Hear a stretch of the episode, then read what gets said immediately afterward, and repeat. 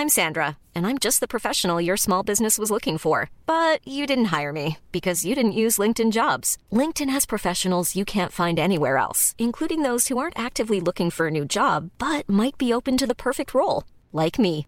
In a given month, over 70% of LinkedIn users don't visit other leading job sites. So if you're not looking on LinkedIn, you'll miss out on great candidates like Sandra. Start hiring professionals like a professional. Post your free job on linkedin.com/people today. Et maintenant, voici les vedettes de notre spectacle. J'aimerais bien qu'on pose nos armes et qu'on discute. Bon, bah lui, il va me prendre la tête. Jack, je veux que vous me dessiniez comme une de vos françaises. Euh non, c'est chouchou, je veux, pas la moche. Zut, rezut et rezut derrière Ah, je vois, monsieur se fout de moi. Monsieur fait d'ironie. Mais où est-ce que vous vous croyez, merde Au cirque? Ben ça, c'est du spectacle. Ça dépasse tout ce que j'ai pu imaginer. Bonjour, bonsoir à toutes et à tous. Ah, J'essaie de lancer les applaudissements. C'est un premier échec. Waouh Merci. Alors, Merci beaucoup pour ça. Ça m'a fait très plaisir. mais oui, c'est pour ça que j'ai jamais fait le jeu des 1000 euros à la radio finalement. Je vais tenter un truc pour essayer de doubler l'échec de ce début d'épisode. All is beautiful, le vieux est beau et croyez-moi. J'en sais quelque chose. Mais Non. alors, déjà, en plus, non. Oh là là, mais putain Rio, mais tu dégages tout de suite. Mais Mais j'ai essayé de les piéger Ouais, d'accord. C'est c'est un début de. C'est compliqué. de- C'est un début d'épisode catastrophique. Bon, en tout cas, salut les amis, bienvenue euh, pour ceux qui nous écoutent et bienvenue ici à ceux qui sont euh, dans cette salle Parigo, ça ne s'invente pas, du Théâtre National de Bretagne à Rennes. Euh, Nous sommes en public pendant le festival Court Métrange et on est vraiment absolument euh, ravis euh, d'être euh, ici et de faire cet enregistrement en public pour relancer un peu ce qui est notre deuxième saison de réaliser sans trucage. Et pour commencer, une question tout de suite, si vous nous suivez un peu, que vous vous posez certainement, en tout cas moi je me la pose, Alexis, est-ce que tu as appuyé sur REC? Le bâtard. Pour les quelques personnes qui n'ont pas écouté euh, notre dernier enregistrement live, euh, j'ai oublié de lancer l'enregistrement euh, avant. Voilà. Donc il manquait 25 minutes sur 50 à peu près. Voilà. Là, oui, normalement ça tourne. Ça tourne. Merci. Ça tourne. Voilà, ça bon, tourne. eh bien, comme quoi on gagne en professionnalisme à chaque, Oui, euh, oui, à oui, chaque épisode. Continue Bien, lancement, euh, Nico. Court métrange, ça dure depuis euh, quoi Les 5 jours. Est-ce que vous êtes encore en forme? Est-ce que vous êtes encore vivant? Est-ce que vous avez besoin d'une dialyse? Euh, très bien, au programme eh bien, donc, euh, de cet épisode spécial patrimoine, un film que vous avez dû voir il y a quelques jours, normalement exactement la semaine dernière, à une soirée long métrange. Vous pouvez préparer donc vos questions les plus sournoises, puisque nous essayerons tout à l'heure, euh, après cette, ce, petit tour de discussion entre nous, de répondre à toutes les questions que vous vous posez. Et exceptionnellement, exceptionnellement, nous avons une petite surprise pour vous, puisque en fin d'épisode, eh bien, on va faire une petite séance de jeu ensemble, si vous voulez bien. Oui, oui, oui, oui, oui, un jeu comme un jeu de l'été, par exemple. Ça vous dit quelque chose? Et par exemple, une manche unique de pas vu, pas pris. Ça vous branche? Yes. Ouais, allez, on y reviendra tout à l'heure. Ouais. Et on commence par notre film de la semaine, film qui vous a appris, si vous avez bien suivi, une technique imparable pour faire le cochon.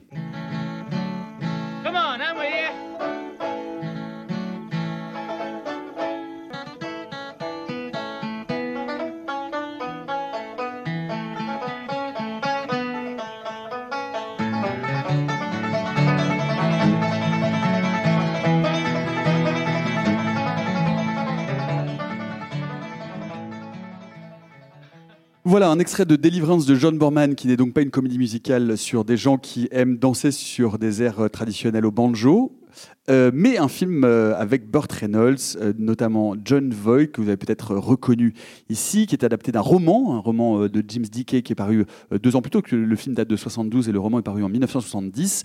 Et peut-être qu'on va commencer, comme nous avons l'habitude de le faire pour nos séances patrimoine, par redire un mot de John Borman, qui est vraiment, Simon, un réalisateur immense, un très grand réalisateur, et avec une, une filmographie qu'on peut dire particulièrement iconoclaste. Très grand réalisateur, 1m96 au garrot.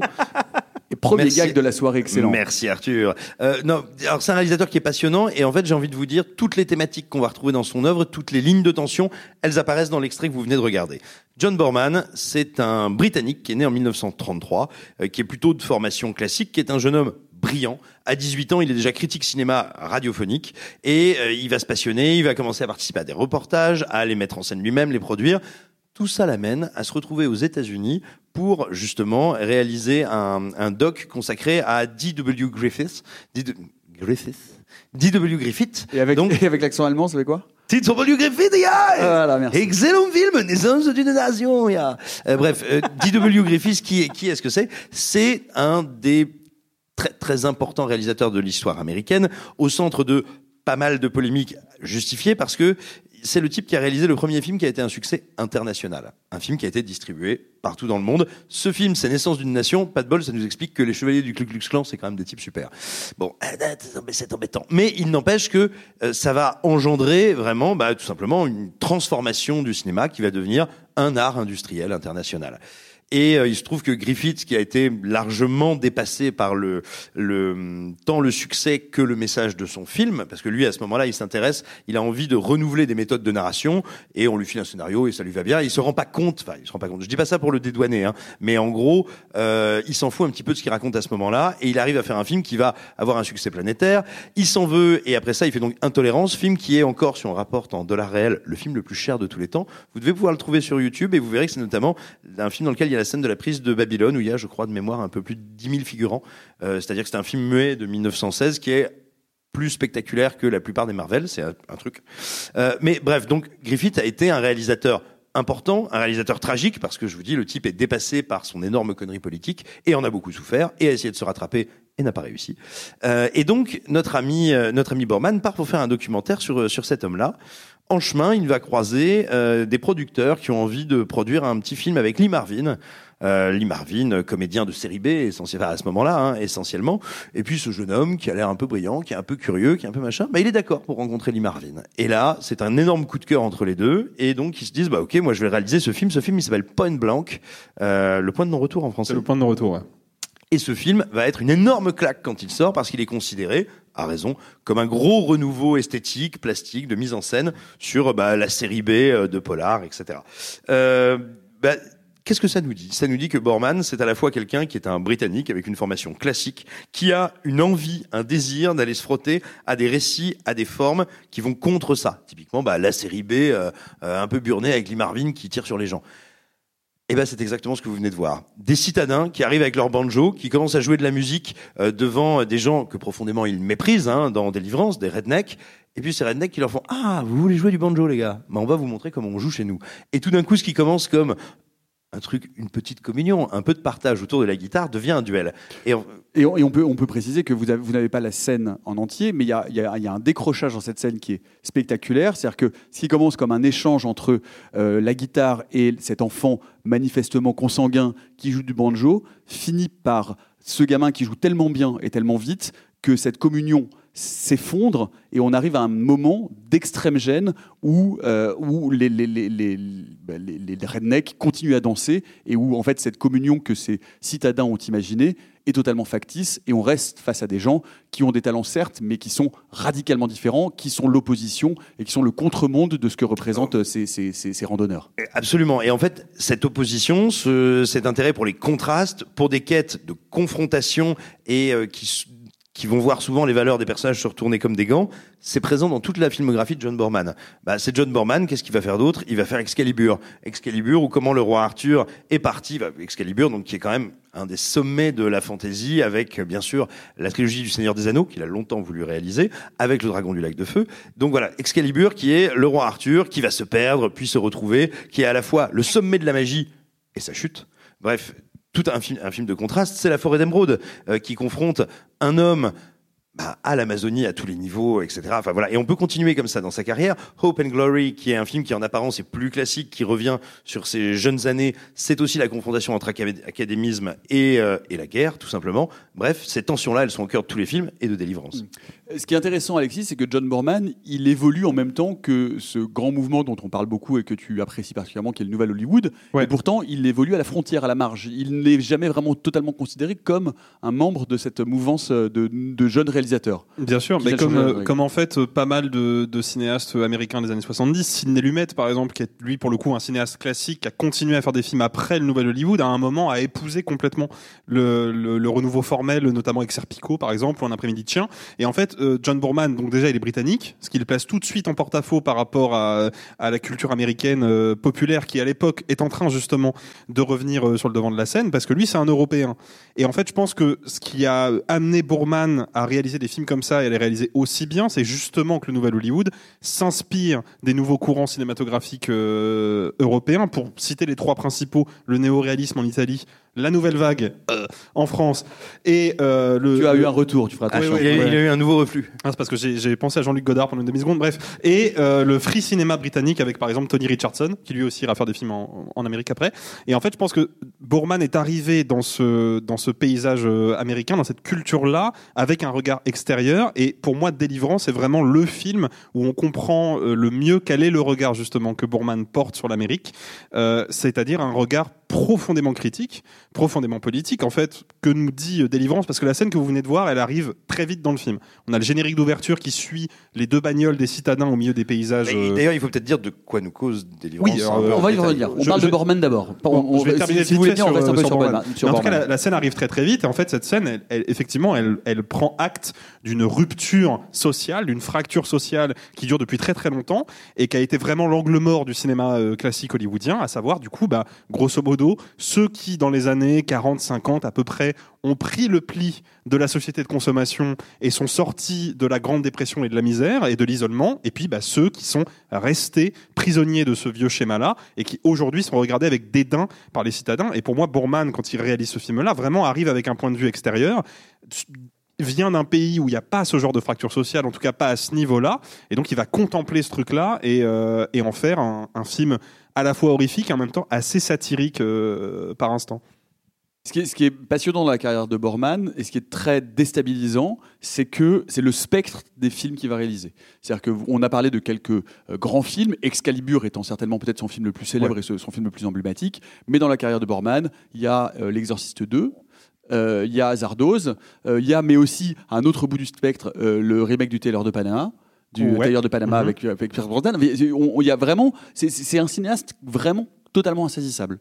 Dans, dans, Ouais, enjeux, en tout cas thématiques ou cinématographiques, Alexis. Bah oui, complètement. Et parce que je pense que justement, ce qui est intéressant euh, et ce qui est peut-être aussi un peu la raison pour laquelle le Nouvel Hollywood a finalement pas duré tant que ça dans le temps, hein, parce que c'est une décennie. hein. Ça commence grosso modo en 67 avec le lauréat et Bonnie and Clyde, ça se finit en 80, 81 avec La Porte du Paradis et Coup de cœur de Coppola. Donc ça dure vraiment peu de temps le Nouvel Hollywood parce que bah, c'est déjà un cinéma euh, très politique, plus exigeant, euh, car en tout cas attend plus de son public en termes de, compréhension et de, réception, et parce que aussi certains des grands films du Nouvel Hollywood n'ont pas été réalisés par des réalisateurs américains qui ne, s'inscrivaient pas dans un courant euh, artistique précis et qui en fait ont posé les bases d'un nouveau cinéma presque par accident. Arthur, un mot sur, euh, sur Borman. Comment tu connais son cinéma? Comment tu l'as découvert? Et quel est le regard que tu portes dessus? Euh, moi, j'ai découvert avec Délivrance que j'avais vu au cinéma il y a quelques années sur un cinéma de quartier à, Paris. Et après, j'ai commencé à, me pencher dessus. Donc, j'ai vu Point Blank, euh, pas du tout bien prononcé, je pense. Point Blank. Point blanc. Point blanc. Et euh, non, moi, ce qui m'intéresse un peu, au-delà de, de l'aspect britannique aux États-Unis, euh, c'est que Borman, il a un rapport à la nature qui est très fort, qu'on ressent évidemment dans ce film où la nature prend le dessus, mais en fait, c'est Excalibur à fond les ballons aussi. Et euh, et il y a un autre truc, moi, que j'aime beaucoup chez Borman, c'est un esprit de débrouille. J'étais très surpris de voir que le budget du film était que de 2 millions de dollars. Mais en fait, c'est quelque chose qu'on retrouve aussi. Même Zardoz, Zardoz a coûté que 1,5 million. En fait, il y a une volonté d'essayer de, de dépasser euh, certaines limites techniques. Là, du coup, ça va passer par le fait d'avoir peu de cascadeurs, ça va passer par le fait de faire une nuit américaine euh, un peu euh, comme on, On en- peut. on en reparlera de mais, ça, mais mais- C'est pas la nuit et c'est pas l'Amérique, quoi. Voilà. Mais disons que c'est un cinéaste de la débrouille. En plus de tout ça, en plus de tout ce mouvement-là, en plus de, c'est un cinéaste qui a un discours précis, je pense, dont on reparlera sur la nature. Et c'est quelqu'un qui sait faire de choses incroyables avec pas beaucoup. Et ça, c'est fort. Euh, et par ailleurs, ce, très faible budget, parce que Délivrance euh, a, subi de- de- de- des coupes budgétaires importantes, euh, ça a eu un impact très fort sur la réalisation et sur la façon dont le film s'est déroulé, on en reparlera. Ce qui est intéressant, si on s'attaque maintenant donc, à Délivrance dans cette filmographie, c'est que Délivrance est, peut-on dire, un film euh, séminal, comme l'expression consacrée de Simon Rio, en tout cas un film source, qui est vraiment littéralement le premier film contemporain qui va lancer les films de redneck.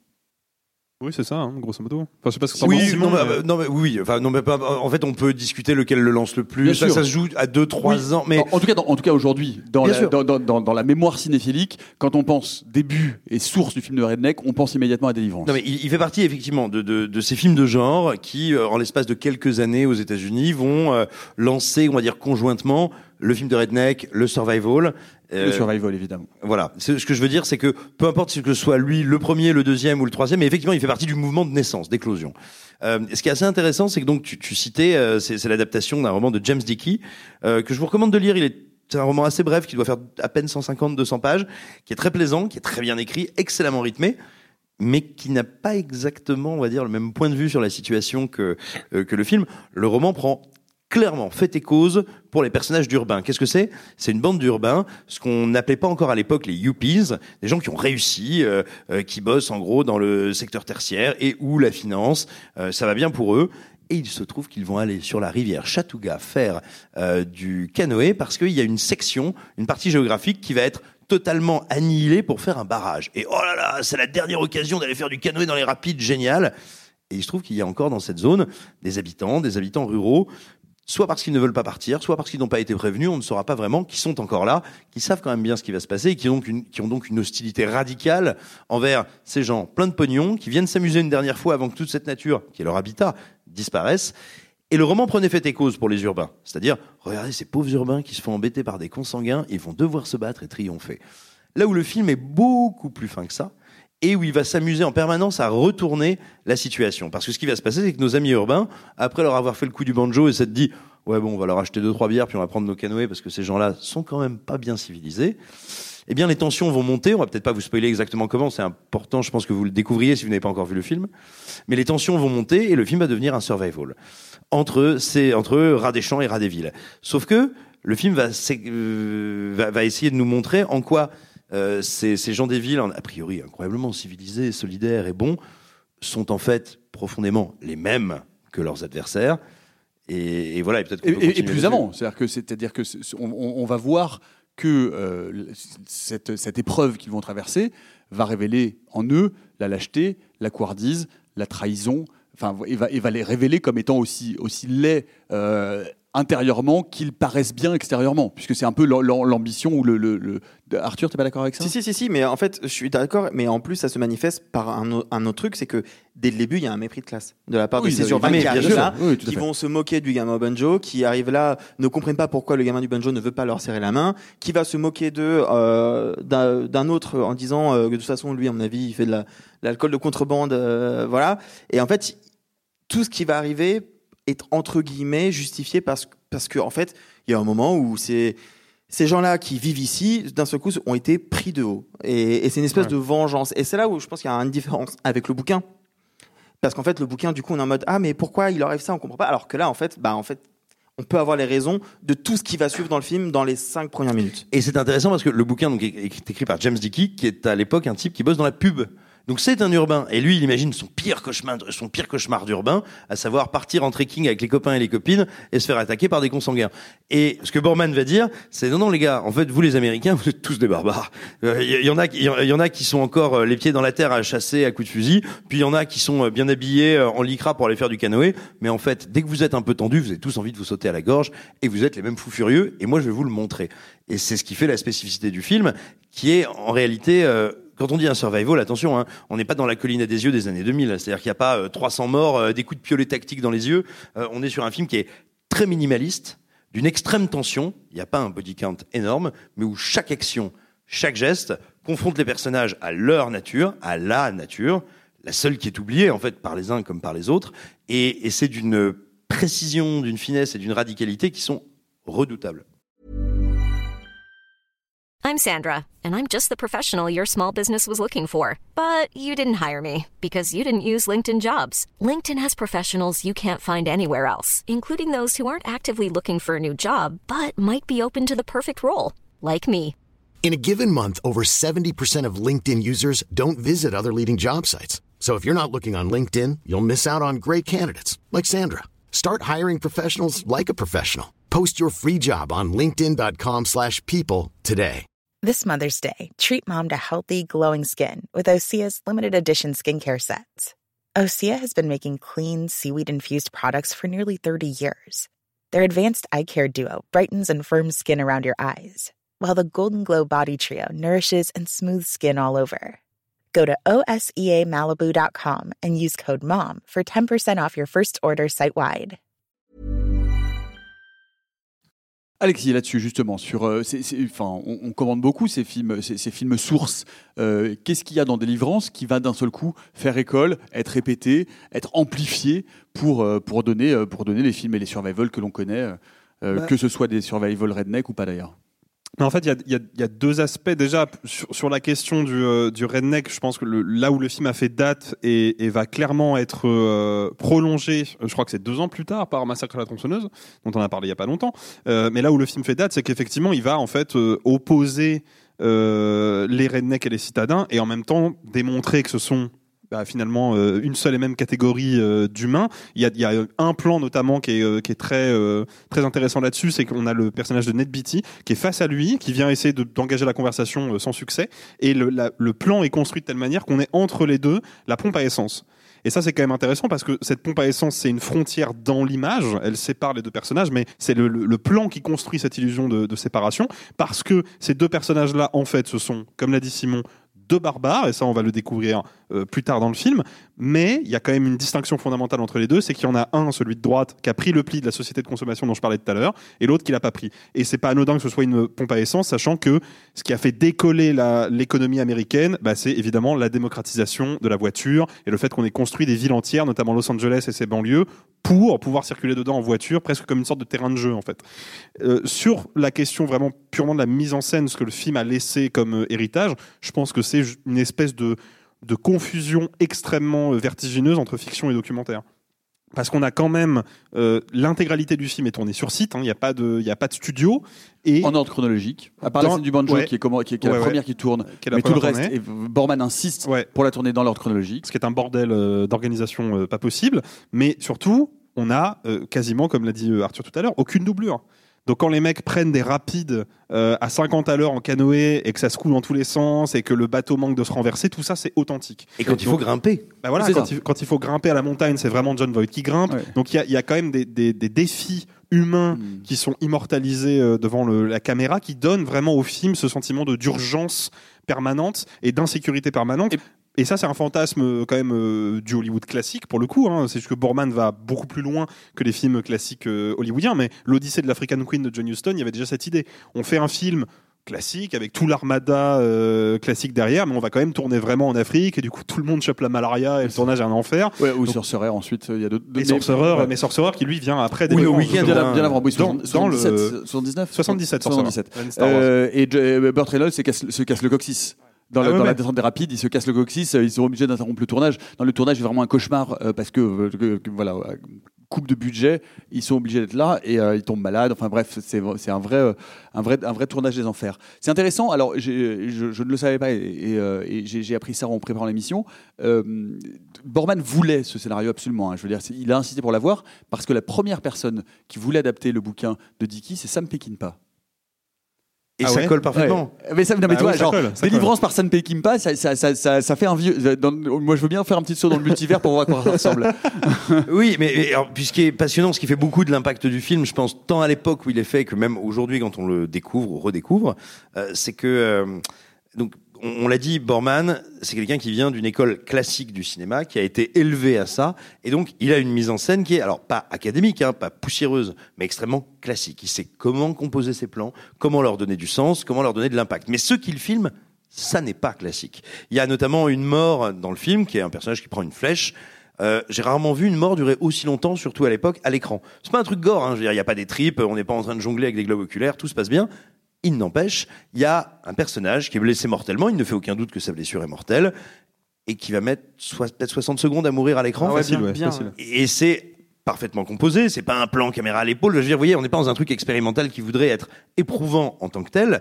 Et justement, le- la rencontre de cette grammaire classique avec une certaine crudité et radicalité du récit, ça a un effet très puissant. Et quand quelques minutes après, ce personnage va être euh, inhumé, on va dire, là aussi, il y a un truc qui est frappant, c'est que euh, des personnages, les gentils en l'occurrence, qui euh, doivent enterrer quelqu'un. Les pour ne pas wannabe être- gentils, hein. Oui. c'est-à-dire ceux qui sont présentés au début Oui, comme les protagonistes d'ailleurs. Oui, Voilà, voilà. c'est ça. Regarde, Des protagonistes qui enterrent quelqu'un en secret dans le cinéma américain. Je veux dire, on en a des kilotonnes. Euh, je veux dire que ce soit dans le film noir, que ce soit dans la comédie satirique. Dans la mélodie du bonheur. Bah, évidemment, oui, oui, oui. Euh, dans euh, Autobahn Prostitution Dry, il y en a énormément.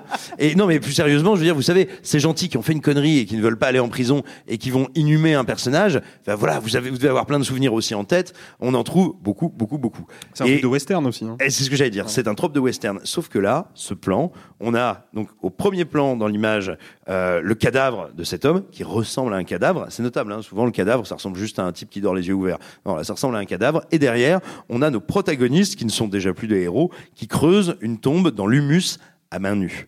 Euh, le plan est parfaitement composé, encore une fois. C'est un plan qui pourrait être un plan de Ward Hawks, c'est un plan de classique du cinéma. Mais voir des hommes euh, dissimuler un cadavre en creusant dans la boue à main nue, c'est pas si fréquent que ça, et c'est encore moins fréquent de le filmer aussi harmonieusement. Et puis en plus, pardon, Arthur, je prie. la scène qui précède ça, c'est donc la scène d'agression principale qu'on va essayer de pas. Bah, non, si, on va en parler. On va en Euh, parler. Désolé, Bah, on va en on va- parler. On juste va en parler avant- après. juste avant d'en parler, On cette- parler de délivrance sans, sans parler Sans faire de- le cochon. Eh Voilà. ben, sans, sans parler du fond, sur la forme, la scène de l'agression, parce que moi je l'ai revu là juste avant, euh, c'est impressionnant de voir, de voir le découpage et de voir qu'il y a des plans qui durent plus d'une minute.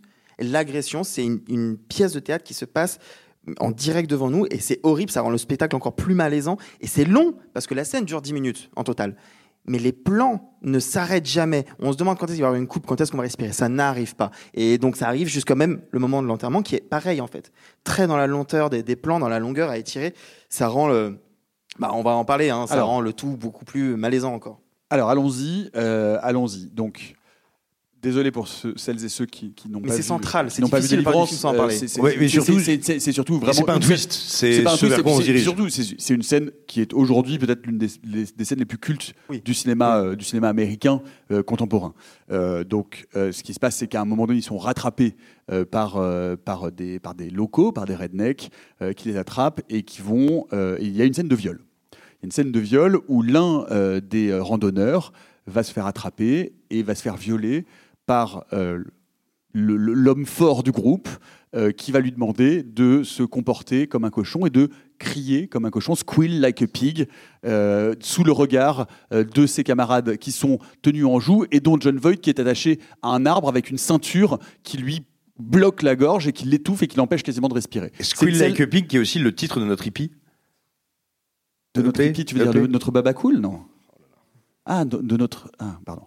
Tant pis. C'est une blague ratée, on ne peut pas toutes les réussir. Euh, C'est un échec. C'est un échec. T'aurais dit EP, les gens auraient compris. Voilà. Bah oui, mais tu sais, je- oui, moi je sais la musique. je- Bref, donc revenons à nos cochons. Euh, du coup, cette scène est évidemment une scène, très très importante, une scène traumatique, une scène qui a euh, fait beaucoup parler d'elle, qui a choqué euh, beaucoup de monde et, do- et dont on peut discuter parce qu'il y a plein de choses à en raconter. La façon dont Borman la filme, la façon dont Borman la monte, la façon dont Borman décide de la mettre en scène.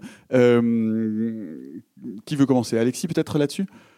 Bah, en fait, la, mise en scène est comme, comme l'a dit Simon, la mise en scène est assez classique, dans le sens où il n'y a pas de, d'expérimentation formelle euh, radicale à ce moment-là, excepté peut-être justement de, de se servir de, de, l'arsenal classique euh, du cinéma américain pour faire péter un tabou en fait, et même deux tabous d'un coup, parce que faut bien comprendre qu'en 1972, filmer un viol compliqué, filmer un mec qui se fait violer. Euh, c'est la galère. Impossible. Voilà. Euh, et et d'ailleurs, la scène va poser problème aux producteurs qui vont exiger des réécritures parce que à la base, le, le redneck ne dit pas euh, Queen comme un cochon, il dit quasiment que des injures. En fait, la scène est extrêmement vulgaire. Donc là, au niveau, la censure explose. Donc c'est pas possible. Et ils vont réécrire la scène. Et en fait, Bourman, de son propre aveu, trouvera la scène euh, réécrite bien meilleure parce que justement, il y a cette réplique là qui, est, euh, qui torture le spectateur sans être injurieuse. Du coup, ça passe pour le pour la censure euh, américaine. Et sur laquelle il y a plusieurs histoires. hein. Il y a- il y a- Oui. On dit que ça a été improvisé, que finalement, en fait, globalement, Borman, Borman décide de tourner cette scène qui met à- mal à l'aise toute l'équipe. Ouais. Et, et en fait, il décide, et, et en fait, petit à petit, toute son équipe va venir en disant coupe. Et en fait, il ne coupe pas, il continue. C'est-à-dire qu'il décide de laisser tourner, de laisser tourner, de laisser tourner pour aller jusqu'au bout du malaise. C'est-à-dire que c'est une scène où lui, à un moment donné, retient et fiche son plateau pour essayer d'aller le plus loin possible. Euh, et c'est comme ça que naît l'inconfort de la scène et surtout la longueur, puisqu'il a du coup une scène qui est filmée vraiment in extenso. C'est ça. Mais pour, pour, pour résumer vite fait, hein, pour ceux qui en plus euh, n'ont peut-être pas vu le film, la scène elle est filmée de manière très sommaire. On a un plan sur euh, John Voight donc ligoté à un arbre, et puis on a un gros plan sur le visage du redneck, un gros plan sur le visage du mec qui se fait abuser. Et, un plan, et un plan large. Et il y a un plan large, mais voilà. le plan large est fugace. Oui, fugace. Et Au il début. intervient à des moments euh, bien, Bien, spécifiques. ouais. Et, euh, et en fait, ce qui est fou avec cette scène-là, c'est qu'elle est extrêmement euh, traumatisante. Elle laisse vraiment l'impression, mais un peu comme Massacre à la tronçonneuse deux ans plus tard, elle laisse l'impression d'une scène extrêmement graphique et extrêmement crue, alors qu'en fait, la mise en scène de Bourman ne cesse d'éluder ce qui se passe. C'est-à-dire que vous verrez jamais vraiment le viol. Vous ne le verrez pas à l'écran. Vous verrez les prémices et il y a un moment où, euh, où on repasse sur John Voight et on reste sur lui. Et euh, C'est terrible parce qu'il est, il est, Bah ouais. il est ceinturé, c'est-à-dire qu'il a littéralement une ceinture de cuir autour du cou qui l'empêche de Voilà. respirer. Il est filmé en très gros plan et en train d'étouffer à moitié et d'être sidéré par ce qu'il est en train de voir et donc en, en état de choc. Enfin, et finalement, toute l'horreur de ce qui se lit dans son visage témoigne avec le bruitage de ce qui est en train de se passer derrière, de l'horreur de ce qui est en train de se passer devant ses Hmm. Mais je yeux. pense que Et ça, c'est- ouais. extrêmement puissant. Mais c'est cette scène-là, en fait, qui, je pense, euh, est le, le- la plus symptomatique de, de ce que c'est, en fait, que la bascule du Nouvel Hollywood aux États-Unis. C'est que prenez n'importe quel western avec John Wayne, il y a forcément un moment où John Wayne va dégainer son colt et fumer euh, quatre ou cinq mecs, et il y a zéro dimension psychologique à cette violence-là. C'est-à-dire qu'on va juste avoir un coup de feu, un mec qui tombe, terminé. Ce n'est que de l'action. Là, pour le coup, l'action qui se produit, qui est donc un viol, n'est pas à l'écran, elle est manquante dans le film, mais par contre, toute la décharge psychologique derrière ce, geste de violence-là, c'est ce qui explose dans le film. Et en fait, je pense que c'est ça que, que Délivrance a, a accompli, euh, peut-être même mieux que tous les autres films du Nouvel Hollywood. En tout cas, c'est mon point de vue. C'est justement d'aller, de remettre la dimension psychologique de la violence et de la barbarie au premier plan, au détriment de la dimension purement euh, spectaculaire qui a presque tendance à, euh, à légitimer le- les gestes de violence. Là, on est sur une violence qu'on a du mal à expliquer, on a du mal à comprendre pourquoi ça va aussi loin. Euh, et même dans la deuxième partie, la deuxi- donc post euh, scène de viol, il y a quand même toute une mécanique de chasse à l'homme qui va se structurer sur un principe, enfin pour, pour un prétexte que nous spectateurs on sait complètement fallacieux, ce qui est presque juste euh, l'idée, bah vraiment, de, on est revenu à l'état primitif, œil pour œil, dent pour dent. Vous avez fait souffrir les nôtres, on va vous faire souffrir en retour. Et tout ça, le spectateur passe son temps à se demander pourquoi tout ce, tout ce déploiement de violence, il y a, un sens qui manque, il y a une légitimité qui manque, et c'est vraiment le point de rupture entre le classicisme et, et la modernité à Hollywood. Et ce que tu dis est très juste, c'est-à-dire que ce qu'il faut bien comprendre, c'est que cette scène de viol, elle arrive comme vraiment une sorte de, de punition, de rétribution. C'est-à-dire, Ouais. vous nous prenez pour des animaux, eh bien, nous allons maintenant vous considérer, vous traiter comme du bétail. C'est-à-dire que nous allons être- nous comporter exactement de- avec la barbarie et la brutalité que vous nous supposez, même si elle n'est pas nôtre, nous allons la faire nôtre pour vous montrer ce que c'est que la barbarie. Et ça, c'est terrifiant parce que c'est- imposé par la scène, mais ça n'est jamais explicité. Je veux dire, c'est- pas, pas, pas un viol homosexuel parce que ce serait un personnage homosexuel ou quoi que ce soit. C'est vraiment juste. C'est un viol masculin, parce Ouais. que c'est de la violence masculine. Euh, Il y a déjà à l'époque, enfin, puis il y a toujours eu dans le cinéma, des films de gros bonhommes. Il y en a toujours eu. Euh, rappelons quand même, et c'est vraiment très très important dans, dans, dans sa vie euh, d'homme et d'artiste, euh, Borman est né en 1933. Il était donc particulièrement jeune euh, bah, quand il y a eu la Seconde Guerre mondiale, quand il y a eu le Blitz sur Londres. Il a une expérience intime du conflit, de la guerre, et donc d'une forme de sociabilité et de violence masculine. Il en parlera dans un film qui s'appelle Hope and Glory, qui est peut-être son film à la fois le plus classique, mais le plus dur et terrible sur ces questions-là. Et donc, quand il fait ce film, c'est pas un film de, de bonhomme où il y a que des mecs qui vont aller s'affronter. C'est pas Commando. C'est un film qui raconte qu'est-ce qui peut y avoir de potentiellement violent, ravageur, dans une, dans une certaine forme de masculinité et comment elle peut se complaire là-dedans. Parce que le film parle de ça, il parle de violence typiquement masculine. Bah, moi, c'est là que je trouve le film vraiment fascinant. C'est que je pense qu'il est extrêmement en avance, pas forcément sur le Nouvel Hollywood, mais de manière générale, sur la manière d'aborder le viol. Le film s'ouvre sur un plan où on voit la voiture qui arrive et juste des voix de la discussion. Et le personnage de Burt Reynolds, qui est vraiment le mal alpha, enfin, entre guillemets, parce qu'au non, final. pas entre guillemets, Oui, parce qu'au final, pas du tel. tout. Oui, au final, Oui, au c'est- final, pas du tout. Au, au final, pas du tout, mais enfin, c'est lui qui, est- c'est lui, c'est aussi, problème, c'est qu'on peut C'est le rôle qu'il joue dans son On groupe voilà, voilà, bref. C'est le rôle qu'il a au départ, c'est le- c'est l'homme euh, qui sait manier la nature, qui veut y aller, c'est lui qui dit, et il dit il faut absolument qu'on y aille, parce qu'ils vont raser tout ce terrain, et il le dit, ils sont en train de violer cette rivière. Et il le dit plusieurs fois. Et, et le fait qu'on revienne à cet endroit-là, euh, 40 minutes plus tard, à un viol masculin qu'on n'a jamais vu euh, comme ça, qu'on n'a jamais vu tout court, je pense, au cinéma, ça pose plusieurs questions. Déjà, la manière dont le personnage qui va se faire violer se défend. En fait, on sent le côté je vais répondre à toutes les humiliations parce que je sens que je vais être tué. Mais il y a aucun moment, il y a une menace de mort envers ce personnage. Parce que quand on est un homme, on ne pense pas qu'on peut aller jusque-là. En tout cas, dans la mentalité de ces hommes alpha. En plus, c'est un personnage qui représente vraiment l'Amérique moyenne. Euh, le fait d'aller sur une, une vengeance qui est le viol, ça n'a ça ne peut pas être ça. Et, c'est intéressant parce que ce que disait Alexis sur le fait qu'on ne comprend pas les motivations. Pourquoi il fait ça? Moi, la première fois que j'ai vu le film, je me suis posé la question pourquoi il se fait violer? Je ne comprends pas. Et moi, je l'ai vu avec ma, ma chère et tendre à l'époque. Et elle, elle se posait déjà pas la question. Enfin, c'est amené différemment parce que je pense que quand on est une femme, on est habitué à voir des films où les femmes se font violer et où il n'y a jamais de justification. Parce que la violence, elle est parfois gratuite. Et là, on a un film où un homme se fait violer de manière, alors on peut l'expliquer, on peut le justifier, mais au fond, un peu gratuite. Et bien ça, ça va, ça va déranger, ça va questionner. On va se poser la question de, je comprends pas. Et donc je l'ai vu deux fois. La première fois, cette scène m'a dérangé, m'a mis de côté. Et la deuxième fois, je me suis dit, ah ouais, d'accord. En fait, il y a la vengeance et il y a aussi le fait de juste, il questionne de c'est un acte de vengeance, quel qu'il, enfin, le viol et, c'est comme un meurtre. Et, moi, je trouve que c'est un film qui est, qui est, qui est vraiment en avance sur cette question-là. Et, mais en plus, le- sur, la, sur la question de, de- du viol et plus généralement, parce que le viol a évidemment une valeur euh, symbolique dans le film, ce qui peut-être peut en déranger certains ou certaines, je préfère le, le prévenir. On, on Mais- peut, on peut juste, excuse-moi de t'interrompre Alexis, on peut juste préciser que ce n'est pas n'importe qui dans le groupe qui se fait violer. C'est-à-dire que ce n'est pas n'importe quel personnage. C'est le personnage qui représente, comme l'a dit très justement Arthur, la classe moyenne. C'est un personnage qui est le moins sportif du groupe, qui est, un peu, Bedonnant. qui est un peu bedonnant. Et qui est celui qui se moque au début du Et film. c'était le plus méprisant au début, ouais. Et c'est le plus méprisant au début. Et c'est bien pour ça que le Squill like, a- like a Pig est aussi troublant. C'est parce que comme c'est un type qui est un peu rond, on sent qu'il y a une double humiliation. C'est-à-dire qu'il n'est ni tout à fait aussi riche que ses copains riches, évidemment pas pauvre comme ceux, qui, comme, comme ceux du camp d'en face. Il est, pour les uns comme pour les autres, ce potentiel traître qu'on peut humilier. Et sans doute que si ses copains de la ville avaient tous 15 ans, ce serait peut-être ce serait peut-être leur souffre-douleur. Ouais, certainement. Mais en fait, oui, pour revenir sur, le, sur la question du, euh, du viol, il y, a- il y a quand même euh, donc ce personnage de euh, comment appeler ça, un connard viriliste euh, qui est joué par euh, Burt Reynolds.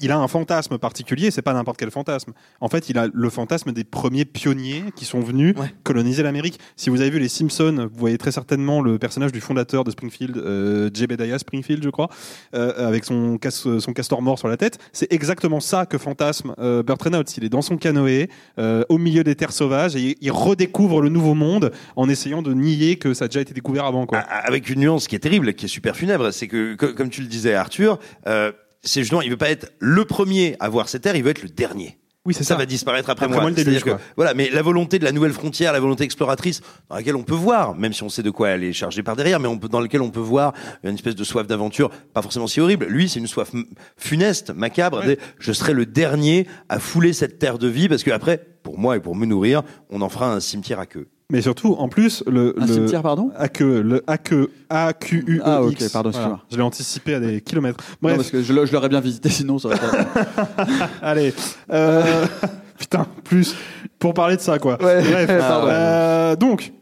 Burt Reynolds, donc fantasme ce- cette Amérique des, des pionniers, ces terres sauvages, le wilderness ou la frontière, euh, appelons ça comme on veut. En fait, qu'est-ce qu'il fantasme sans en avoir vraiment conscience? Il fantasme la violence. Parce que l'Amérique, ce n'est à sa fondation que violence. C'est des Européens qui pénètrent une terre où ils sont pas invités, et je dis pénétrer euh, avec le, sens que ça vaut, qui vont littéralement génocider la population locale, qui elle pour le coup vit là depuis euh, on ne sait combien de milliers d'années, et qui va transformer cet environnement et se l'accaparer complètement dans, progressivement au fil de l'histoire évidemment, hein, mais dans un but capitaliste, néolibéral, invasif et inégalitaire. Et d'exploitation. Et D'explo- d'exploitation. Bien sûr, D'exploiter les ressources jusqu'à... à L'esclavage dans le sud américain, etc. Enfin, le film peut faire euh, euh, écho à tout ça. Et en fait, qu'est-ce qui va se passer? Bah, Il va se passer que Burt Reynolds, qui n'avait pas du tout anticipé ça, va se ramasser cette violence-là en pleine gueule. Et cette fois-ci, ce sera lui la victime et ses camarades. Et c'est là aussi où le film a un détour politique euh, vertigineux. À la différence près qu'il euh, il fantasme la violence de la nature, ça l'excite d'avoir les cascades,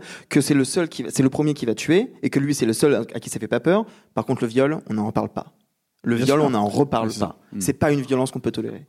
On, on va pas tarder à prendre des questions. J'aimerais faire un dernier tour de table euh, pour euh, la- le, le dénouement du film est passionnant, mais nous ne pouvons pas en parler évidemment parce qu'on va vous le laisser euh, le découvrir. Mais il est passionnant parce que il va exactement dans ce sens-là. Mais nous n'en dirons rien. L'héritage de délivrance. Qu'est-ce qui se passe après délivrance? Quelle est la porte ouverte à délivrance Sa réception? Euh, Qu'est-ce qu'on peut en dire? Et puis ensuite, on, on prendra vos, vos questions et vos imitations de cris de cochon. C'était pour le public, Simon. Oh, autant pour moi. Euh, alors oui, mais j'ai un peu de mal à répondre parce que comme je te disais au début, il me semble que Parce que tu n'as pas travaillé. Ok.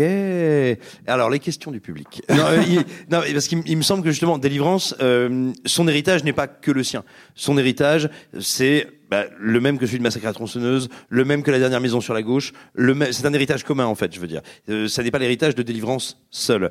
Euh, ce qui est intéressant, c'est comme souvent, et c'est normal, hein, il s'agit pas de, de- ah, ah, mais comme souvent quand il y a des films comme ça très radicaux euh, qui vont euh, qui vont secouer un petit peu le, le paysage cinématographique, ils vont donner naissance à leur propre sous-genre, grosso modo on va dire le survival, euh, qui va en reprendre les motifs sans forcément en comprendre le sens. C'est-à-dire que là où Délivrance, en feignant d'opposer citadins euh, et euh, ruraux pour finalement dire mais en fait vous êtes les mêmes et ces citadins qui ont l'impression de voir des monstres sont des monstres aussi, bah on va avoir un cinéma de redneck qui va complètement oublier que les citadins sont des monstres aussi, qui va juste dire non mais les rednecks on a compris c'est affreux. hein. Euh, et et c'est intéressant parce que voilà c'est un c'est un cinéma qui va avoir faire une myriade de petits, hein, je veux dire des séries B, des survival avec euh, euh, des gens qui arrivent à la campagne et qui disent tiens dis donc euh, l'hôtelier aime beaucoup les couteaux et il a une hygiène douteuse. Il y en a quand même beaucoup, mais mais très peu reprennent le discours que porte Délivrance, que porte Massacre à la tronçonneuse, euh, que porte La dernière maison sur la gauche ou euh, ou La colline à des yeux. Euh, sur- sur, sur la postérité ou même sur la, la suite de la carrière de Borman, derrière Borman, le film d'après, alors c'est un film, je ne sais pas si vous l'avez vu, mais qui est un film aussi iconique pour d'autres raisons, c'est Zardoz. Oui, et alors il faut il faut absolument parler de Zardoz parce que Alors, alors, toi, toi c'est Simon, Alexis c'est la personne à côté de toi, pardon. Mais euh, non mais oui, alors putain, mes souvenirs de Zardos commencent malheureusement un peu à dater. Là, mais- là, as-tu vu Zardoz, Oui. euh, Alexis Roux Oui, oui, je l'ai vu. Euh, mais euh, en fait, c'est marrant parce qu'on va C'est faire. pas avant Zardoz? Non, c'est- euh, Délivrance c'est juste après 74. Juste Euh, Zardoz 74. Ouais, ouais, ouais, il fait Zardos juste après. Mais en fait, est-ce est-ce que Zardos est pas aussi une manière pour euh, Boorman, outre le fait qu'il a toujours voulu faire de la science-fiction et de la fantasy, etc., et que ça lui parle beaucoup, est-ce que c'est pas aussi une manière pour lui de dire euh, le nouvel Hollywood, m'incluez pas dedans, je ne suis pas de cette génération-là, c'est Délivrance est un accident stylistique, et moi je, je veux faire mes trucs à moi, et il part dans un truc radicalement euh, différent, Petite qui va se précision, planter d'ailleurs si ma mémoire est bonne. Zar- oui, ça marche pas du tout. Zardoz est un film de science-fiction avec Sean Connery en harnais rouge, avec euh, barbe et une tresse jusqu'au bout des fesses. Et une parle- moustache et un colt. Et un colt, et qui parle à une figure de pierre gigantesque spatiale. Enfin, c'est une sorte de turbo. Mais je sais même pas si c'est un turbo nanar. C'est pas un turbo nanar. Parce que, alors, pour être tout à fait honnête, moi, je, je l'ai vu il y a extrêmement longtemps, donc j'ai ce souvenir un peu iconique. Je me souviens de la chute. euh, évidemment, parce que quand on a vu Zardoz, on ne peut pas d'oublier la chute. Mais je mais je, je sais pas du tout quel regard je porterai sur ce film-là aujourd'hui. Zardoz, c'est un film qui est monstrueusement kitsch euh, et qui peut faire rire, et, euh, moi le premier, mais pour autant c'est un film qui invente plein de choses, qui est un des premiers à se risquer à ce truc terriblement casse-gueule et où on est un peu obligé de se casser la gueule, mais qui a eu une influence délirante, euh, qui est la SF euh, psychédélique, on va dire, ou psychotronique. Euh, bah, Avec Jodorowsky. euh, Absolument. C'est une tentative de Jodorowsky américain. Alors, c'est un peu comme l'eau et l'huile, bah, ça se mélange pas forcément très bien. Donc, le film ne se mélange pas forcément très bien, sachez-le. Mais néanmoins, il a eu une influence énorme, et pas qu'une influence de gens qui se foutent de sa gueule. Je veux dire, euh, euh, esthétiquement, ses costumes, même la, la liberté de ton qui est la sienne. Et C'est le scénario est, le scénario est délirant. Enfin, Ah. le scénario est délirant, littéralement. Ah bah oui, c'est un type qui, veut, qui rencontre un nouveau peuple, qui veut faire une révolution, et puis il y a une tête dans le ciel en pierre, et puis oh tiens, on est tout nu. Euh, Enfin, voilà, c'est un vendredi soir, quoi. Mais, mais attends, mais juste, oui. peut-être pour enchaîner, et ce que ça nous dit aussi en revanche, c'est que, encore une fois, Borman, c'est ce type qui est toujours dans le grand écart, toujours tiraillé entre euh, des désirs contraires ou complémentaires. C'est que c'est un type classique, mais il veut faire un film de SF psychédélique. Est-ce que vous avez des questions sur euh, Délivrance ou euh, des, des, des airs de Bong Joon que vous connaissez que vous pourriez partager avec nous? Ou des imitations meilleures que celles de Simon du cri du cochon Bonjour, bonsoir. Bonsoir. Du Bonsoir. coup, dans les années 70, on a plein de films euh, Man vs Wild, on va dire, Délivrance, euh, Sorcerer. Qu'est-ce que ça dit de l'ambiance politique des années 70 environ? Je pense que c'est un fantasme euh, américain euh, depuis, euh, depuis toujours qui s'est incarné dans le cinéma. Je parlais de, de l'Odyssée de l'African Queen, mais c'est, mais c'est vraiment ça en plus. Et il y a un film d'ailleurs euh, hyper intéressant réalisé par Clint Eastwood sur les coulisses de, de, euh, de l'African Queen. Euh, c'est Chasseur blanc cœur noir nous raconte qu'en fait Houston on avait strictement rien à branler du film, il voulait juste aller chasser l'éléphant. Euh, mais en fait il y a- ce truc là dans la mentalité américaine. Il y a un moment il faut il faut se ressourcer, donc il faut retourner à la nature, retourner au sauvage, retourner au, au wilderness. Euh, Easy Rider, c'est le cas aussi.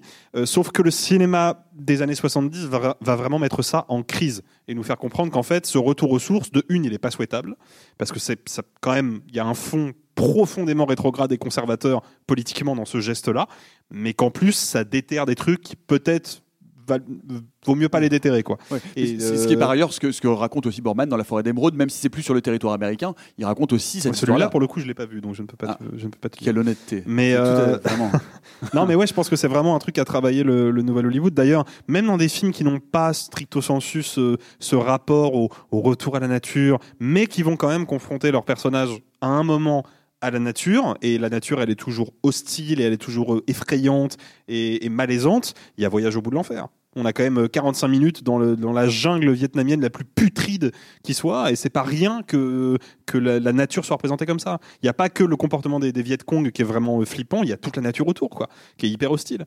Et je pense que c'est ça que le, cinéma euh, du Nouvel Hollywood, entre autres, a travaillé. Alors moi, je, je pense que ça n'est pas du tout propre au, au Nouvel Hollywood, même si le Nouvel Hollywood va le traiter singulièrement. Euh, le cinéma américain, euh, je crois que c'est Toré qui disait ça assez justement, Jean-Baptiste Toré, euh, n'a jamais fait que, quel que soit son genre, quelle que soit son époque, se questionner sur qu'est-ce que c'est l'Amérique. Bah, L'Amérique, c'est d'abord des Européens qui arrivent dans le plus grand pays qu'ils aient jamais pu imaginer. C'est gigantesque, c'est vaste. Bah, le, le film noir, bah, son décor, c'est évidemment la grande ville américaine, c'est Chicago, c'est Boston, c'est ce que tu veux. Le western, bah, c'est évidemment ces grands espaces euh, euh, remplis de possibles, de dangers certes, mais de transcendance, land of the free. Bon, et ben le survival ne change pas ça, c'est toujours une idée, un décor. Sauf que là, l'idée, c'est que ce l'idée et le décor sont en crise. Mais en soi, le cinéma américain est toujours un cinéma de décor, encore aujourd'hui. Euh, regardez par exemple euh, Marvel. Voilà, le, ce, ce grand décor vert uni. Euh, Et ses combats sur des aires d'autoroute. Non mais je pensais à Dans des bureaux et dans des bureaux. Bucarest. Et je pensais à Paul Thomas Anderson par exemple. Il y a pas un- désaffectés. tu vois pour parler d'un d'un grand metteur en scène contemporain américain, Paul Thomas Anderson, PTA pour les intimes. Euh, Il n'y a pas un seul de ses films qui ne soit pas intrinsèquement lié à son décor et à un grand décor. À commencer par le dernier, quoi. Absolument.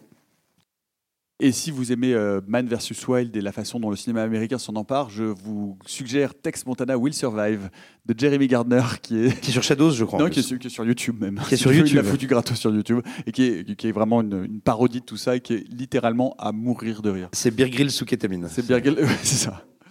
Euh, une autre question, y a-t-il une autre question ou d'un cri de cochon? On est toujours preneur d'un petit cri de cochon éventuellement. Je n'ai pas vu le film en soi, mais de ce que j'en comprends, vous parlez donc du coup d'une opposition entre euh, les rednecks et les citadins. Euh, Mais que après sur les autres films de redneck, ils les ont mis en avant comme étant plus les citadins sont bons, les rednecks sont mauvais. Exactement. Est-ce que euh, c'est arrivé peut-être plus tard euh, que, ce- que cette balance soit remise en équilibre comme dans Délivrance Bah, si vous, avez vu, si vous avez vu Détour mortel 42, vous savez que non.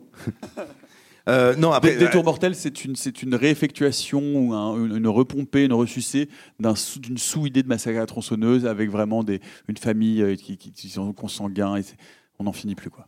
Et ou par exemple, si vous regardez, euh, mon Dieu, Wolf Creek, euh, pour parler de très bons films, parce qu'il y a aussi d'excellents films dans ces sous-genres-là, vous voyez que non, ça n'a pas vraiment eu lieu. Après, attention, hein, je, vais, je, je, je, je n'ai pas pu scanner euh, toute la mémoire du cinéma en vous disant ça, et on trouvera toujours des contre-exemples, des contre-exemples qui, par exemple, voudraient faire directement référence à, à, euh, au film qui nous intéresse aujourd'hui.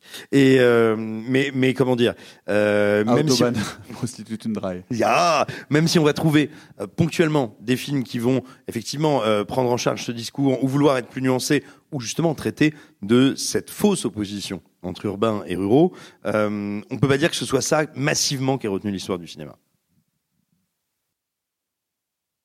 Y a-t-il d'autres questions? Vous êtes d'une sagesse. Je sais jamais si ça veut dire qu'on a été bon commentaire. ou mauvais. Mais surtout, le truc terrible, c'est que les gens qui vont écouter le podcast enregistré vont se dire, mais en fait, il y avait, il y avait personne. Ils étaient Ils avaient deux potes qui ont posé les questions, qui en fait, je pense qu'ils sont, ils genre en attente de la, de, de la dernière partie de l'émission. Je pense qu'ils veulent nous voir nous humilier publiquement, ça les amuse. Parce qu'en en fait, on a prévu un dispositif comme dans le club Dorothée. Celui qui n'a pas vu le film va se re- recevoir un saut de sang de porc sur le visage. Waouh. Le club Dorothée, dis-tu? Ah non, c'était dans Carrie, pardon. Je Oui. confonds toujours les deux. Voilà. C'est fou parce que c'est- il n'y avait pas un truc un peu. Non, pardon. Il y a Euh, des split screen dans le club Dorothée, cela dit.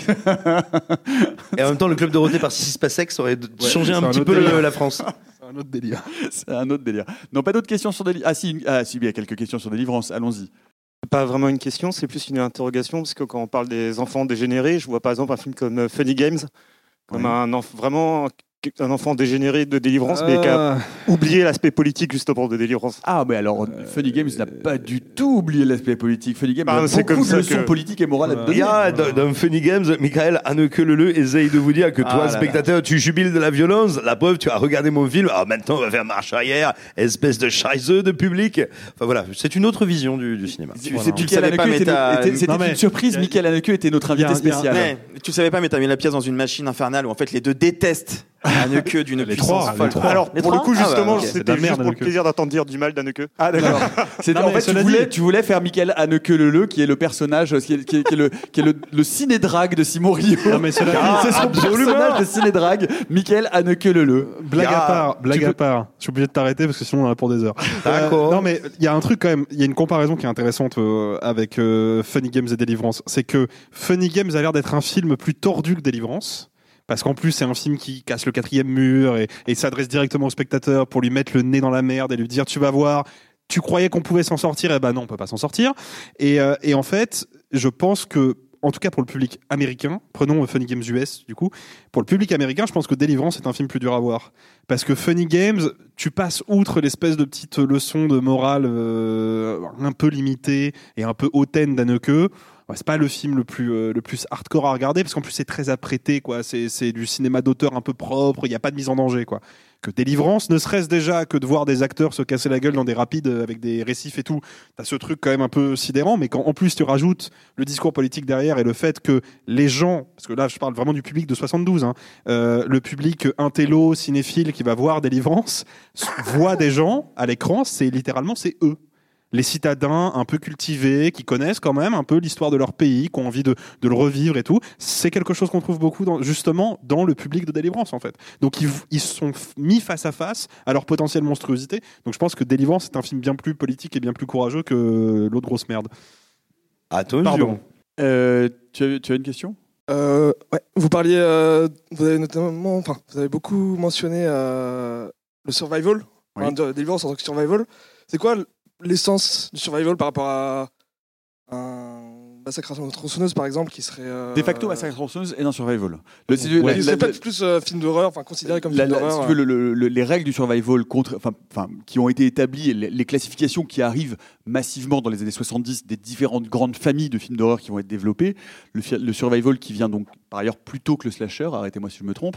Euh, le slasher, c'est un groupe de gens qui vont être tués les uns après les autres euh, jusqu'à ce que le monstre finisse par être tué et revenir à l'épisode d'après, globalement. Et quand- en général, c'est des adolescents et ils sont punis quand ils couchent ensemble, quand ils fument Voilà, du hashish. mais- CF la maison dans les bois. Oui, des, des- des adolescents euh, de gauche qui aiment bien Voilà, la marijuana et le sexe. Le, le- le slasher à la fin des années 70 aux. États-Unis dit clairement les hippies, c'était votre temps, vous nous faites chier, c'est terminé. Maintenant, c'est la droite qui revient, c'est Reagan, ça prépare. Enfin, c'est vraiment. le- voilà ce que dit le slasher, clairement.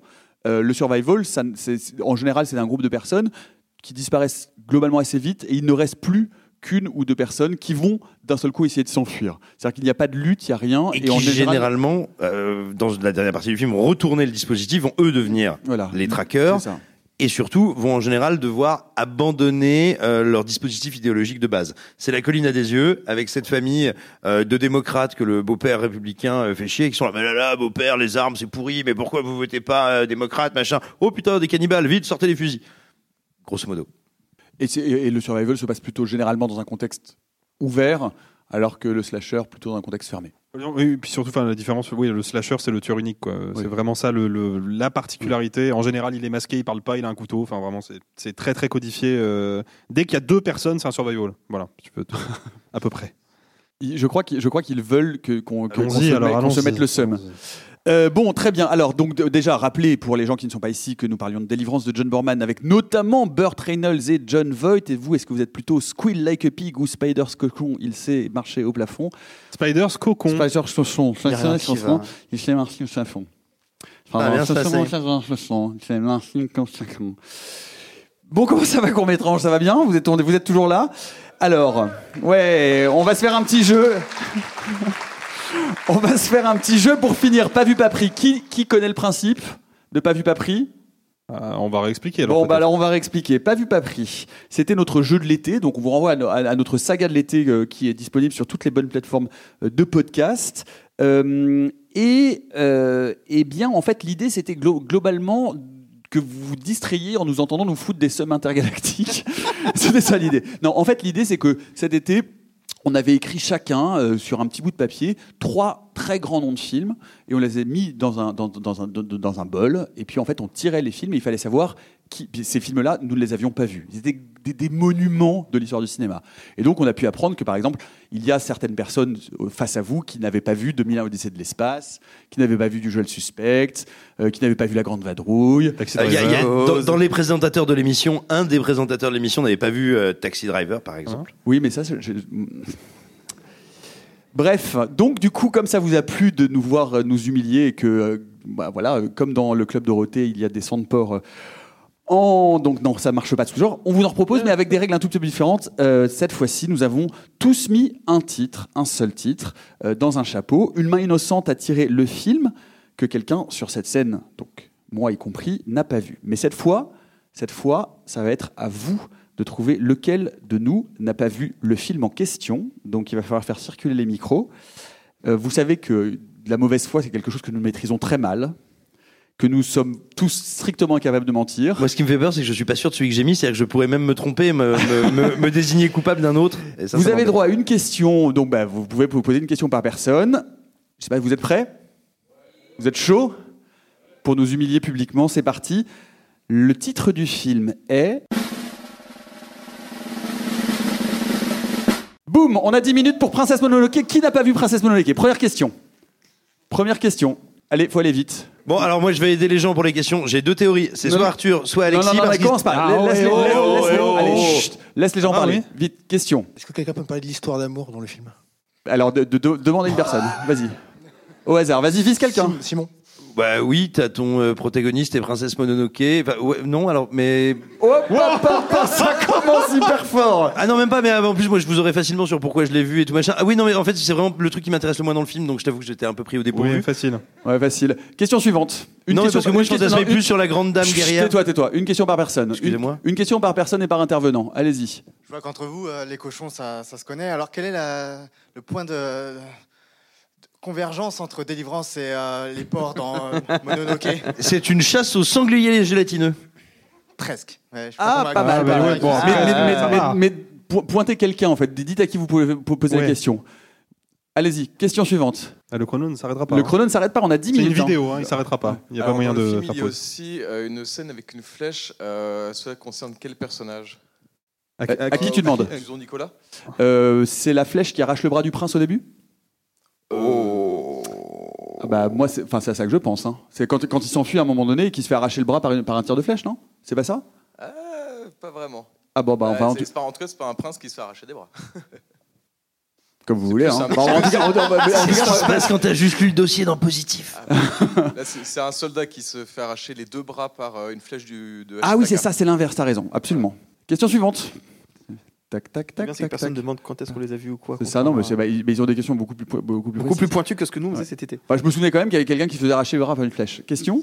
Euh, Est-ce que Alexis, tu peux dire euh, où est-ce que tu l'as vu pour la première fois ou Ah, bah voilà. était cette expérience? Euh, oui, je peux le dire. C'était très certainement chez mes parents, parce que je l'ai vu, je devais avoir 13-14 ans, quelque chose comme ça, qui est à peu, à peu près le moment où je me suis- j'ai arrêté de regarder les Disney, j'ai commencé à mater les films de Ghibli, euh, sans être particulièrement fanatique du cinéma d'animation japonais, je dois reconnaître.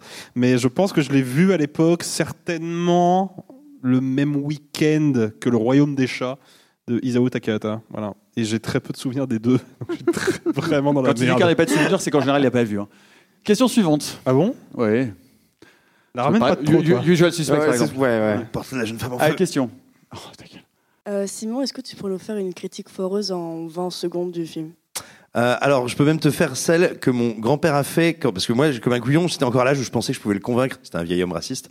Donc, je peux te dire, je peux te dire, mais alors déjà, ça vaut pas Disney parce que c'est beaucoup moins fluide. En plus, je comprends pas pourquoi il se centre sur ce personnage euh, de femme là qui a du sang euh, sur le. C'est dégoûtant. C'est vraiment un truc de japonais et leur monstre ne ressemble à rien. Question suivante.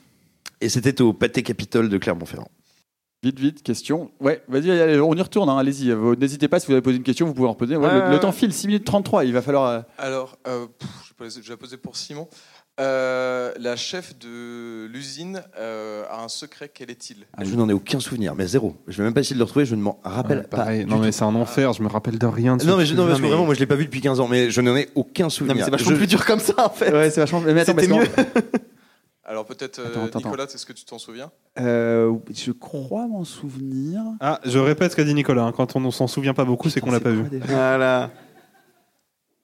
Putain, non, ça me revient pas la vache. Allez Et surtout, et- et- parce qu'il est capable de confondre avec Non, Ace je, je- Ventura, je là, vois, ça je fait vois mal. son personnage de femme un peu autoritaire, je vois le- tous les trucs avec la- le, le- le moment où elle lève l'armée, etc. Mm. Mais putain, c'est quoi, son- c'est quoi son secret? Non, je m'en souviens plus. Putain, la vache. Ah, je me souviens absolument pas de son secret. je t'avoue merde. que. La réponse est une belle bande de lépreux. Une belle bande de lépreux. En fait, on a quelqu'un qui est très fan. Ouais, c'est très spécifique. Non, mais en fait, Je le vois trois fois par an. Non, mais- et en fait, c'est lui qui l'a pas vu, il tente de nous piéger, quoi. Ah bah, peut-être que je dis ce, qui est, ce que je dis est faux, hein, faut savoir. Non, non, à, c'est- à la fin, il croise des effluves. Question suivante, il reste 5 minutes 30. On a fait quasiment la moitié. Devant là-bas. Personne n'a posé de question à Arthur encore alors que c'est lui qui l'a pas vu. Est-ce qu'il y en a qui l'ont vu au cinéma du coup? Euh, je l'ai vu au moi, cinéma moi, avec mon grand-père. aussi. Moi, je l'ai vu au cinéma. Les plus vieux. Voilà. Ouais. Ouais. Ah, c'est beau l'agisme. Hein. Euh, Arthur, c'est quoi la, la scène d'intro du film? Ah, c'est l'attaque du sanglier. Enfin, pareil, moi je l'ai découvert, euh, j'étais jeune. Et je l'ai pas revu depuis. Et il m'a fait vraiment peur parce que j'avais 10 ans. Et euh, pour moi, c'est l'attaque du gros sanglier euh, hanté là, qui va contaminer le bras. D'accord, d'accord. Question? Vous, vous pouvez aussi émettre des accusations. hein. Oui, vous pouvez tout à fait mettre des Vous pouvez, accusations. euh, vous, pou- vous pouvez euh, nous payer des coups à boire. Ah non, pardon, chut, arrête ça après ça. Euh, question, sinon on va être obligé de s'entretuer, donc euh, faites quelque chose.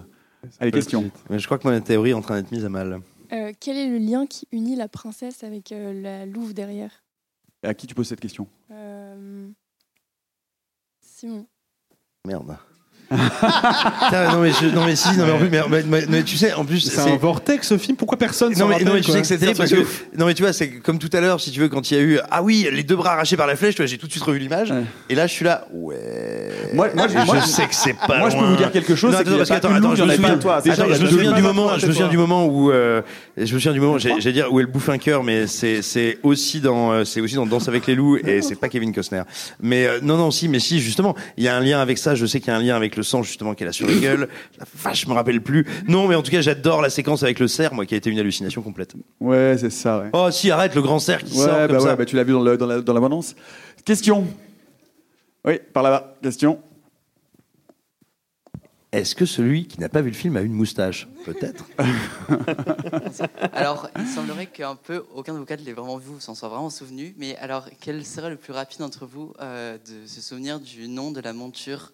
Du prince Ciao, attention, ça Ah la vache. La Bah, monture le mec du derrière prince. toi, je pense. Le nom de la. Non, c'est pas Non lui la monture. Le du nom prince. de la monture du prince. Euh, Pardon. Le nom de la monture. Moi, je vous avais dit qu'on aurait dû choisir les visiteurs. Aucune idée. Pas vraiment. Non, celui-là, on l'a vu, Vas-y, malheureusement. question, question, on continue. Enfin, du coup, je vais faire la réponse. C'était Yakuru. Bravo. Bah voilà. Bravo. Du coup, la, Bravo, bravo. Bah, je Félicitations, on l'aurais- applaudit je le l'aurais monsieur. pas trouvé. Hein. la question, c'est mon- de quelle monture il s'agit? Gérard Larcher.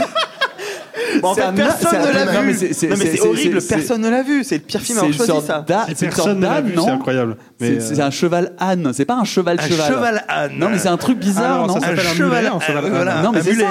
C'est un mulet, non Non, c'est un cerf en fait. Non, pas la mon- c'est pas non, tu rigoles. Le prince monte un cerf.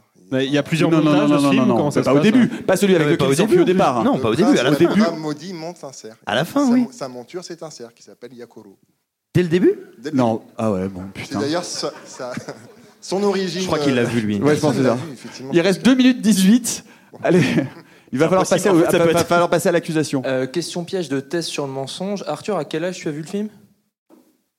Euh, dans mes Oh, la balle souvenirs, courbe dans mes, sou- dans mes souvenirs, euh, je l'ai vu quand euh, bah, je vais vous raconter ma vie. hein, de toute façon, il reste que deux minutes. Euh, mes Dépêche-toi, parents dépêche-toi. divorcer. C'était chez ma belle-mère. euh, je dev- ça devait être en 2003 ou 2004.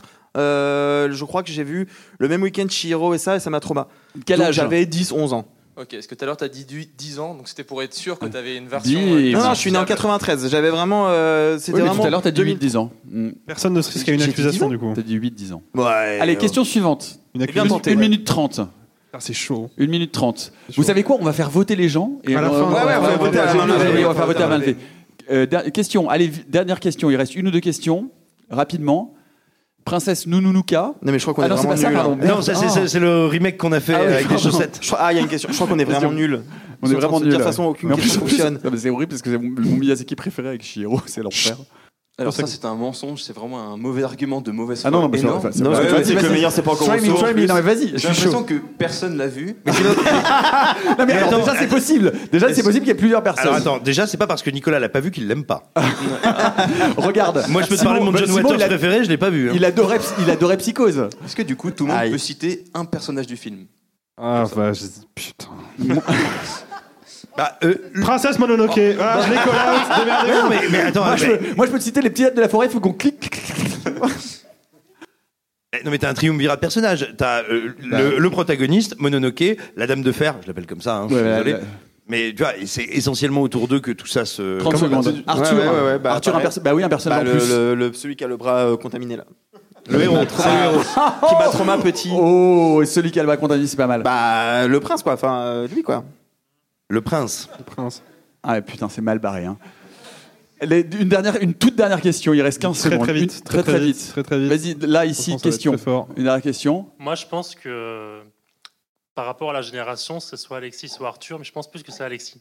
Ça correspondrait plus. J'aime bien que la dernière question Oh, ça aurait été attention. une attaque. Alors,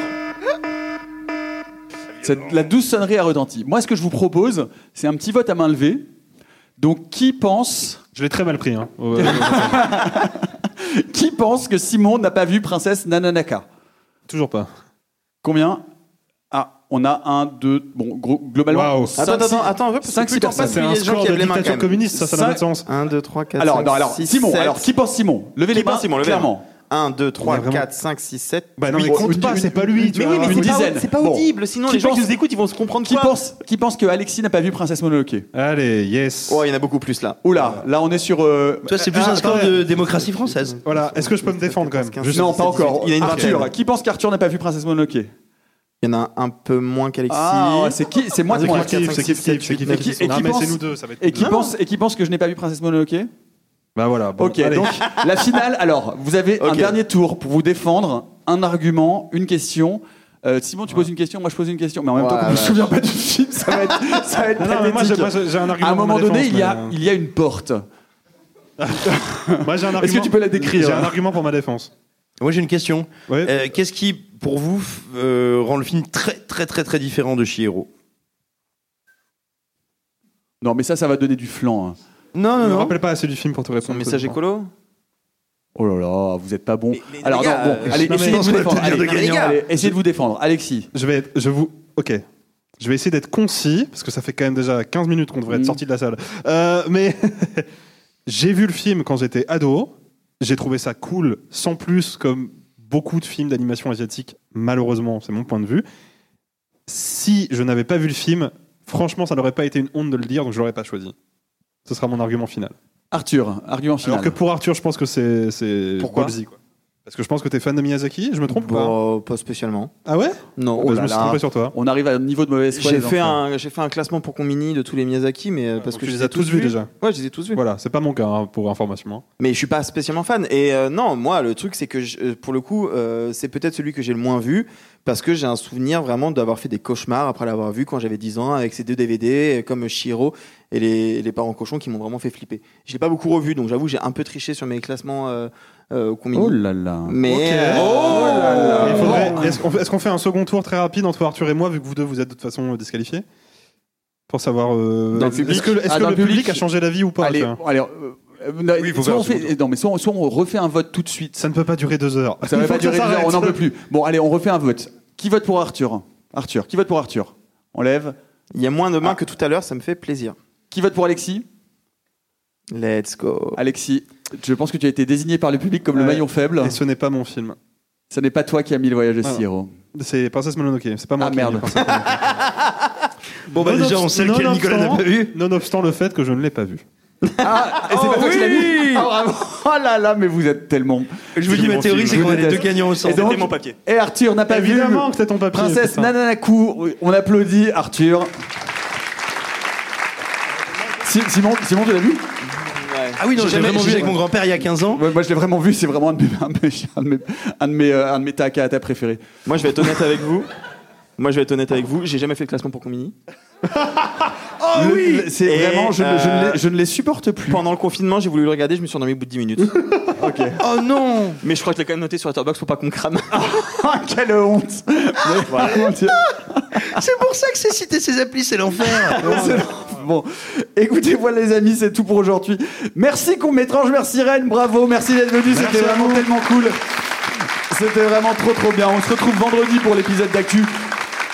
On parlera d'hommes grenouilles, de femmes de président et de belles provinces. Bye les amis et... Gloire au passé, merci, bye, à plus tard.